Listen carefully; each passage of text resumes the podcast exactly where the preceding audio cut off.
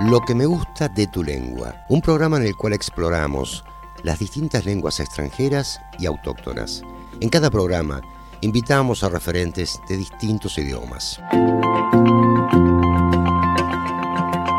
Lo que me gusta de tu lengua, inspirado en el poema de Julio Cortázar y organizado por docentes y alumnos de inglés de la carrera Diseño de Comunicación de la Universidad Nacional de Villa Mercedes. Bienvenidos a estos 30 minutos de recorrido por este maravilloso mundo de las lenguas.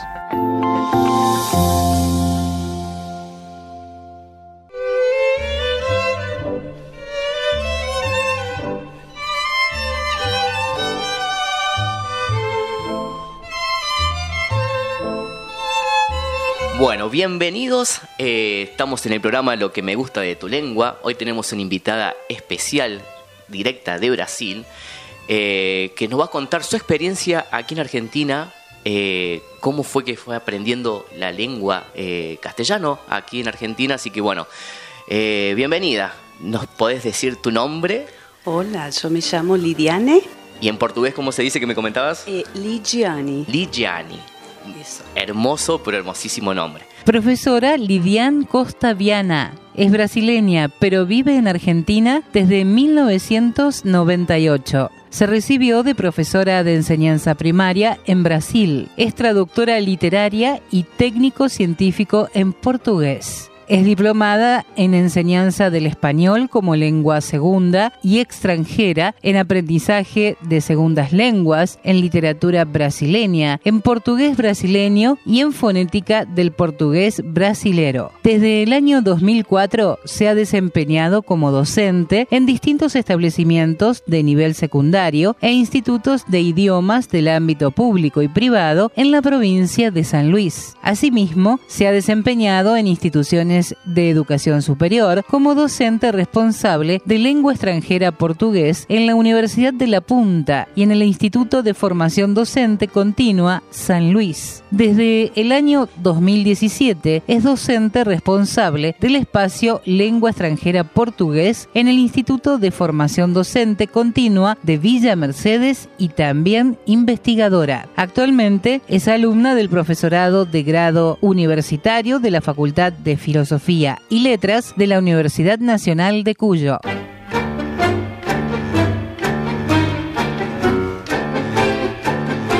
Eh, ¿Hace cuánto que estás en Argentina?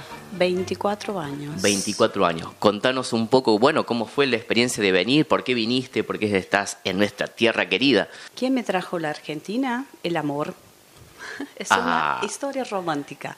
Eh, conocí a un argentino en Bahía, nunca había ido a Bahía y la primera vez que fui parece que fue para conocer a mi marido. Hasta el momento, lo único que, lo único que sabía del español eran las músicas del Menudo, un grupo Ah, un grupo menudo. puertorriqueño. Claro, estaba Ricky Martin. Ricky Martin estaba ahí, Claro. sí, sí, sí. Le cantaba todas las músicas, pero ni entendía la letra. Claro. Pero las cantaba, era red cholula de, los de los menudos. Y Tenías los pósteres así como el, Eh, como tenía tenía remeras, todo el, remeras, todo el merchandising de, cinto, de menudo. Es más, con, con unas amigas nosotros eh, practicábamos las coreografías y nos presentábamos en los colegios. ¿Y cantaban en español? Sí, sí, o sea, cantábamos, pero ni, ni idea lo que decían las letras, pero sí cantábamos. Y ahora, ahora que ya sabes español y te acordás cuando cantabas, Sí, me, era- acuerdo, era- me acuerdo, persecución. y pero eh, cuando te acordás que, que, que cantabas en los actos, lo- ¿la pronunciación estaba bien o La verdad que no. ahora que ya sabes? Mm, No me acuerdo si estaban bien. Lo que pasa es que cuando uno tiene una cierta edad, adolescente, tiene más, como que está más abierto a la fonética. Claro. eh, no tiene Más docilidad. No tiene tanto miedo de equivocarse. Eh, cuando uno ya es más grande, como que ahí vienen los miedos en hablar un otro idioma. Bien. Y bueno, ¿y cuando conociste a tu marido? Bueno, cuando conozco a mi marido fue algo muy raro porque nosotros hablábamos, no sé cómo yo lo entendía, aunque no sabía nada del español, y él también me entendía. Y a la semana nos volvimos a ver. Durante la semana que no nos vimos, yo, alguien tenía una agenda que tenía eh, algunas palabras, frases en español. Entonces yo las escribía, como estaba la traducción abajo, las escribía, fui haciendo un listadito eh, de algunas palabras, los días de la semana, los meses del año. Cuando lo vuelvo a ver de nuevo, él está con sus amigos rodeados, están hablando entre ellos y, y un momento ellos hablan algo y yo les contesto.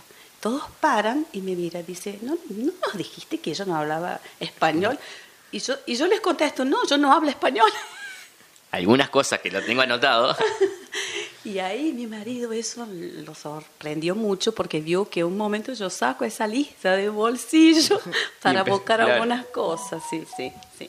Y de ahí em, el Cupido hizo su trabajito, eh, como dice, el amor a primera vista sí existe y fue lo que pasó entre nosotros. Y fui a estudiar español, un español acelerado, no me acuerdo si fueron tres meses, ¿Cuál fue el problema? Eh, mi profesora era gallega.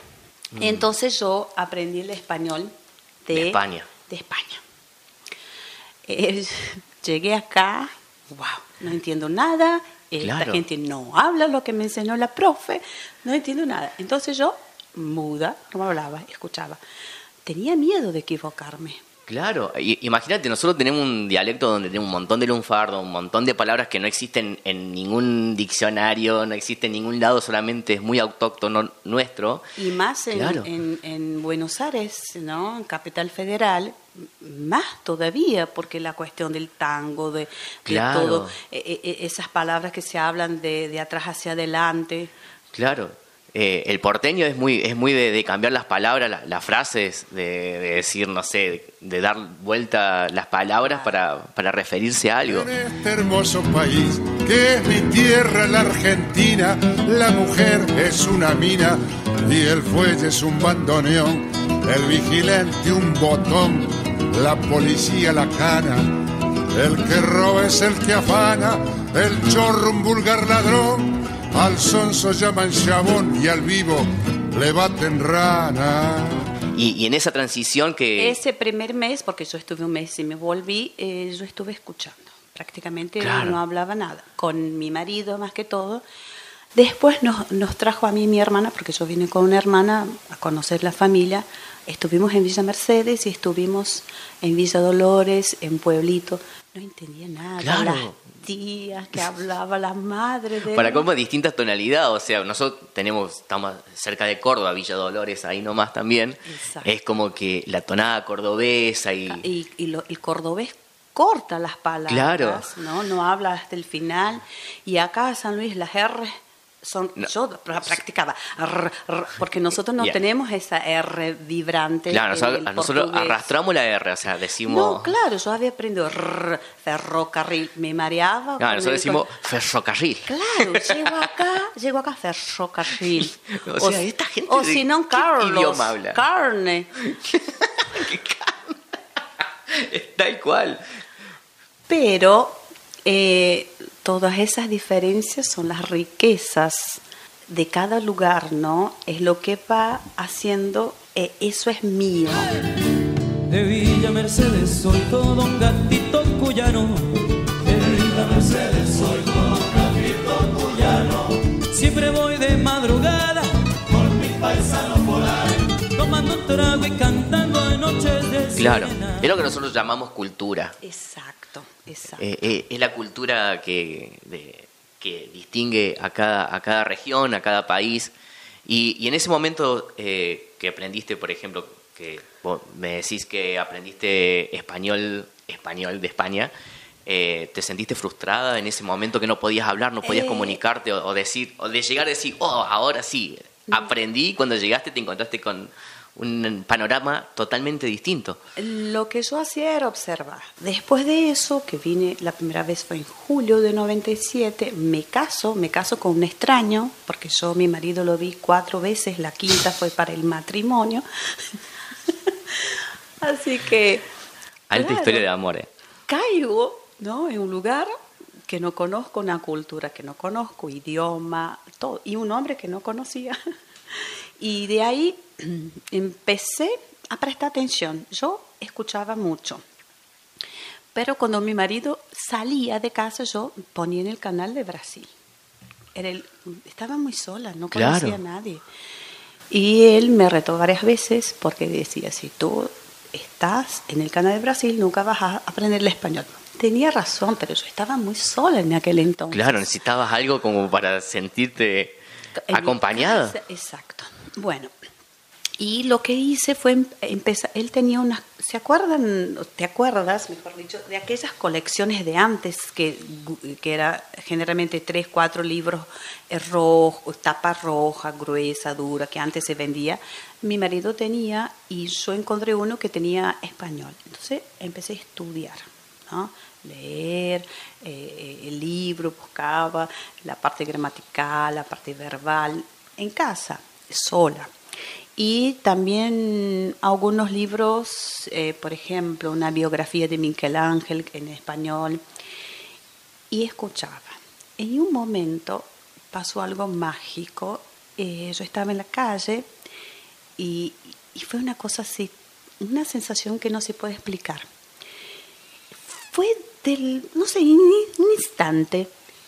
De repente yo miraba y escuchaba lo que la gente decía y entendía. Entonces me sentí superior, me sentí importante, aunque nadie sabía lo que a mí me pasaba. Claro.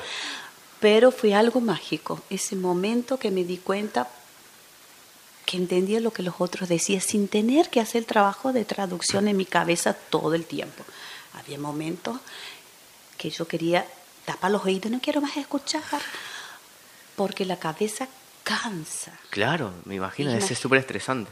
Imagínese que al mes que yo estaba acá, fuimos a mirar una película, Sexto Sentido. El audio estaba en inglés. La traducción abajo, las letras. En español. En español.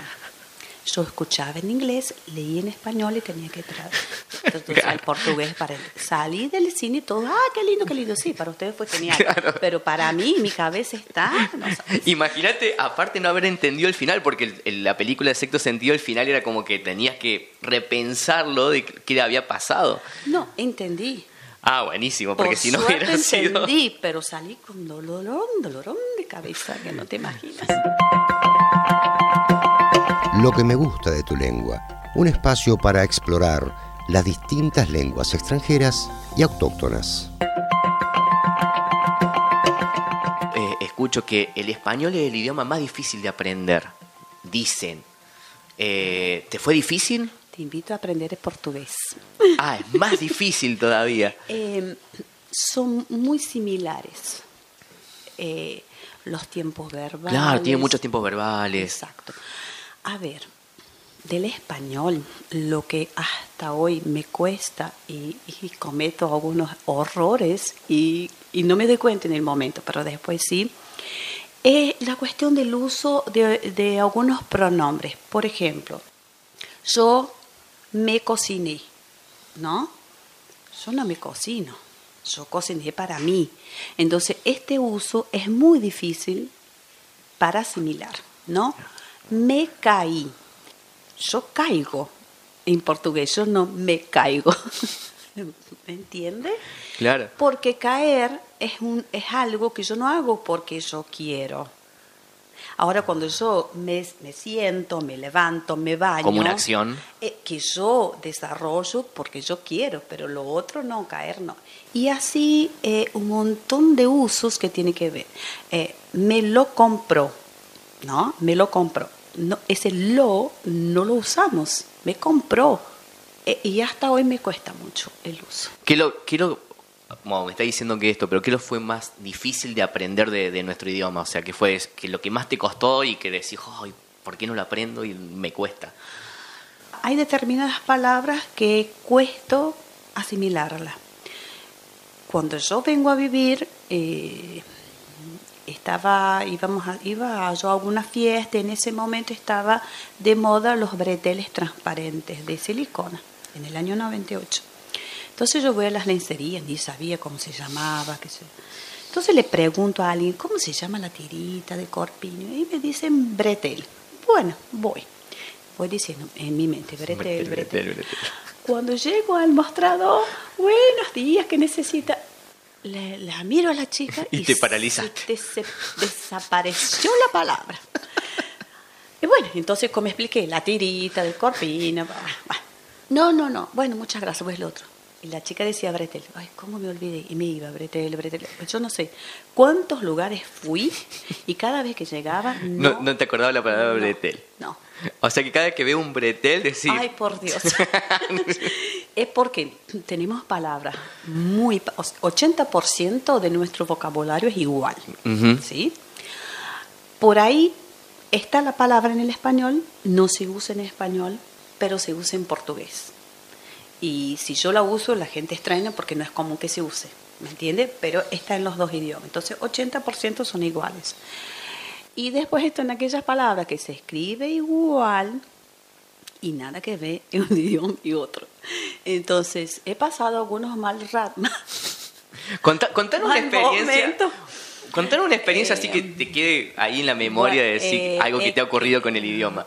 Bueno, hay Aparte una, lo del bretel. Hay una que no es fea que yo puedo contar porque hay otra que tiene que ver con las con palabras que no son muy adecuadas. Adecuadas para el, para el ámbito académico. Entonces, eh, estaba mirando el noticiero, ¿no? Un presunto asesino, no sé qué cuánto, no sé qué cuánto. Y en mi mente viene, ¿no? Una pieza grande de, de jamón que se cae en la cabeza de alguien, la persona se cae y se pega la cabeza mal y se muere, porque presunto para nosotros es jamón. ¿Qué, notic- qué noticiero más raro? Claro. Hasta que aprendí que significaba presunto. Lo mismo con, con- con mi marido. En Brasil, cuando estábamos allá, cuando lo conozco, eh, allá hay muchos lugares que venden jugos naturales. ¿no? Mm, Por ahí ustedes dicen licuados. Licuado, exactamente. Eh, tomaba, decía, muy rico, muy rico, muy rico. Yo nunca le pregunté lo que significaba rico, ¿no? ¿Qué me imaginaba que era rico en minerales? Rico no... No, No de sabroso. No de sabor, porque mm, para noso- nosotros no tenemos esa palabra para Claro. sabor. Tenemos otras dos palabras y no rico. Rico es de riqueza, de, de plata. Claro, de- ¿no es de-? Y después de mucho tiempo fue que yo entendí que significaba rico, no sabroso. Gos- Gostoso, decimos nosotros, ¿no? Gostoso. Ah, se- Sí. eh, significa rico. Claro. Eso fue otra cosa. así, bueno, co- como- Yo me imagino tu cara diciendo, viendo el, el noticiero, diciendo, ¿qué habla, qué habla este hombre? Y también pensé, capaz que estaba podrido, comió y tuvo Claro, empezás a buscarle la lógica para ver por qué no tenía sentido esa noticia. un presunta, un jamón asesino. Eh, Es lo que vino en mi mente, ¿no? En, mi- en mi cerebro. Eh, eh, yo me reía a veces, me, me río sola. Eh, y por ahí muchas personas me suelen preguntar, ¿cuándo tú sueñas? ¿Sueñas en español o en portugués? Hasta hoy no sé. Pero pensar sí, Claro, en español, pienso, pienso en español. te, te das cuenta que, que, Sí, sí, que- que en tu mente trabaja ya en español. Sí, aparte yo estoy sola por la calle, tengo que hacer esto, tengo que hacer lo otro. Después digo, ¿por, por qué estoy pensando en español si nadie me está escuchando? Claro. Voy a pensar en portugués. Y empiezo a pensar en portugués. Claro, como estoy escuchando español, automáticamente mi cerebro lo Claro, pasa. Exactamente. Ya, ya está como amoldado. Así es. ¿Y hace cuánto vas seguido a Brasil? Eh, suelo estar allá 45 días todos Ah, los años. Todos los años. Sí. Y cuando vas allá y te escuchan hablar español o, o se, te, Eh, se te confunde la lengua allá. Eh, como yo estoy con el portugués todo el día, porque en mi casa tengo canal de Brasil, mientras Ah, estoy bien. en mi casa está el canal de Brasil, ¿no? Pero sé que algunas palabras es como que estoy hablando con Ale allá, ¿no? Con mis amigas, y de repente veo que me miran raro. Yo digo, ¿eh, ¿qué habré hablado? que, no está, no era en portugués. Porque llega un momento, eh, yo y mi hermana, que tengo una hermana que vive acá, nosotros decimos que eh, hay determinadas palabras que como está mejor, que pega mejor en español que en portugués. Claro, tendríamos que cambiarlo. Suena, ¿no? suena más lindo. Por ejemplo, la palabra aburrido, después que aprendimos aburrido, no, no, no solemos encontrar una palabra en portugués que signifique aburrido. Entonces, cada vez que estamos hablando en, en portugués las dos, decimos aburrido. Es que es la mejor palabra que se encarra para, se encaja, digo, para este sentimiento, ¿no? Eh, claro. Pero nosotros de- tenemos la palabra, por ejemplo, chato. Que chato también puedes, eh, es- vas a una fiesta y alguien dice, ah, esta fiesta está chata. Es como, claro, de Es- chato, de es estancado. aburrida, como que está, viste, no hay nada interesante en la fiesta. Pero también usamos chato para una persona pesada. Ah. Ay, fulano es chato. Nadie se lo banca. Tengo una Eh, amiga que se llama Luján, así que ya le voy a, le voy a- voy a usar ese término. Chato. Luján es chata. Es chata. Eh, y después también está la palabra tediado, tediada, que es tedio. Tedio también es como un aburrimiento. Entonces, eh, la mejor palabra es aburrido. Claro. Ni es una cosa, ni es la otra, es un... Aparte te abarca un montón de cosas. Así Podés es. aplicarlo en cualquier, en cualquier, en cualquier lugar, en cualquier momento, en cualquier Así es. circunstancia. La- Así es. Así que bueno, eh, la verdad que una entrevista hermosa y me gustaría que para los oyentes que, que nos están escuchando, eh, o, algún, o a una persona que esté en Brasil, eh, ¿qué le aconsejarías de, de así, de- del, idioma, del español? ¿Algún consejo, algún tip que para que aprendan o para que se inculquen y quieran aprender el idioma? Bueno, aunque, aunque hay una cierta, un cierto rechazo en la enseñanza del idioma, a ver, no es rechazo, es que nosotros no tenemos que estar con la gramática, con la gramática, con la gramática.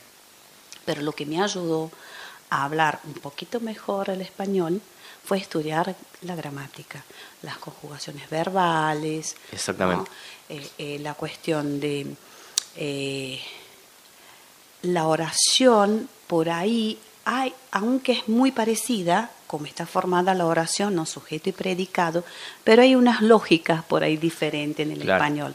Entonces, leer es muy bueno, aunque a veces leer, yo me acuerdo que cuando yo leía hace mucho, yo a no saber todas las palabras, entonces yo cuando leía mm, eh, ponía el acento eh, en lugares diferentes, ¿no? Cada letra tiene un acento más fuerte, ¿no? Una sílaba tónica. Eh, y como por ahí muchas palabras de acá no llevan acento, no acento gráfico, eh, es difícil escuchar. Escuchar es muy importante. Y yo escuchaba y prestaba atención a los labios. Claro, trataba de leer los labios para ver cómo modulaba también. La gente del campo, por ejemplo, de, de Villa Dolores, la gente más grande, cuesta más entender. Claro, porque habla como muy entre dientes. Claro, es, es, es más difícil. Y yo lo que sí siempre noto, las diferencias, porque he ido a San Juan, a Mendoza, en Buenos Aires, Rosario, y ahí ya, ya voy sintiendo las diferencias de las tonadas. Claro, ¿no? ahí hay de los lugares. Y no solamente eso, eh, el nombre de las cosas. Acá decimos remolacha y en, en, en Mendoza se dice beterraba. Beterraba. Las tortas fritas, Claro, se allá dicen sopaipilla. sopaipilla. Y de acá a San Luis hay diferencia, porque las tortitas Claro, son nosotros- más raspaditas. allá. Claro, y nosotros decimos bizcochitos. Bizcochito. Allá, por ejemplo, acá se vende la rasqueta La- Y, que, y y que allá en San Luis no existe. Exacto. Yo cuando fui a estudiar a San Luis también digo, ¿me das una rasqueta? Y me miró diciendo, ¿de qué estás hablando? Y ni decir cuando uno va a Chile, que no entendés nada, parece que no sabes nada de español. no sé nada. Claro, no, pa- claro, porque Tienes los que chilenos... volver a aprender español en Chile. Claro, no, no, sí es complicado. El- el- los chilenos tienen como un... Eh, ¿Cómo que se dice? Bola de le- eh, lengua de bola. Claro, en lugar de decir, estás, está ahí, eh, eh, también tiene, eh, cambia algunas, los verbos, la, la terminación verbal cambian ellos. Imagínate, yo, yo todavía no me aprendo los, los verbos, imagínate, desde la primaria, nunca me los aprendí. imagínate vos que tenés que estudiarte todo así de una, no, terrible. Pero es, es, es hermoso, es hermoso conocer, aprender. Yo No, me estoy- imagino. Estoy haciendo curso, hago una cosa, hago otra, leo, leo, leo, leo mucho, leo mucho y buscar en el diccionario, ¿viste? Las, las viejas de antes. Claro. Yo tengo que buscar en el diccionario, no entiendo. O si estoy, yo soy docente y a veces estoy haciendo capacitación y, dicen alguna palabra que yo no entiendo. Escribo, mientras estoy, no pregunto a nadie y busco, ah, es tal cosa. ¿Y, docente en dónde, dónde eh, estás dando clases? Actualmente en el Instituto de Formación Docente. En el IFDC, sí. IFDC, sí. Soy profe del Nacional, pero por el momento, como estoy estudiando, pedí licencia por cargo de mayor jerarquía. Ah, muy bien. ¿Y con los chicos cómo, cómo te llevas? Con el, tema del idioma. bueno, igualmente se, te entiende re claro ahora, pero... Claro, el, el secundario como es una materia que ellos tienen obligación de hacer, no, es como yo elijo estudiar español, yo, yo elijo estudiar inglés, es una materia más. Entonces uno tiene que buscar la forma de, que, ellos quieran. Claro, que, se entusiasmen. Que se entusiasmen, motivarlos, que ellos se sientan motivados. Claro, 100% pedagogía. y cada año que pasa eh, se va alargando ¿no? la brecha entre profesor-alumno y también hay que trabajar en eso. Bueno, la verdad ha sido una entrevista súper enriquecedora. Eh, ¿Me podés decir de nuevo tu nombre? Me encanta, pero en portugués, por favor. En portugués, bueno.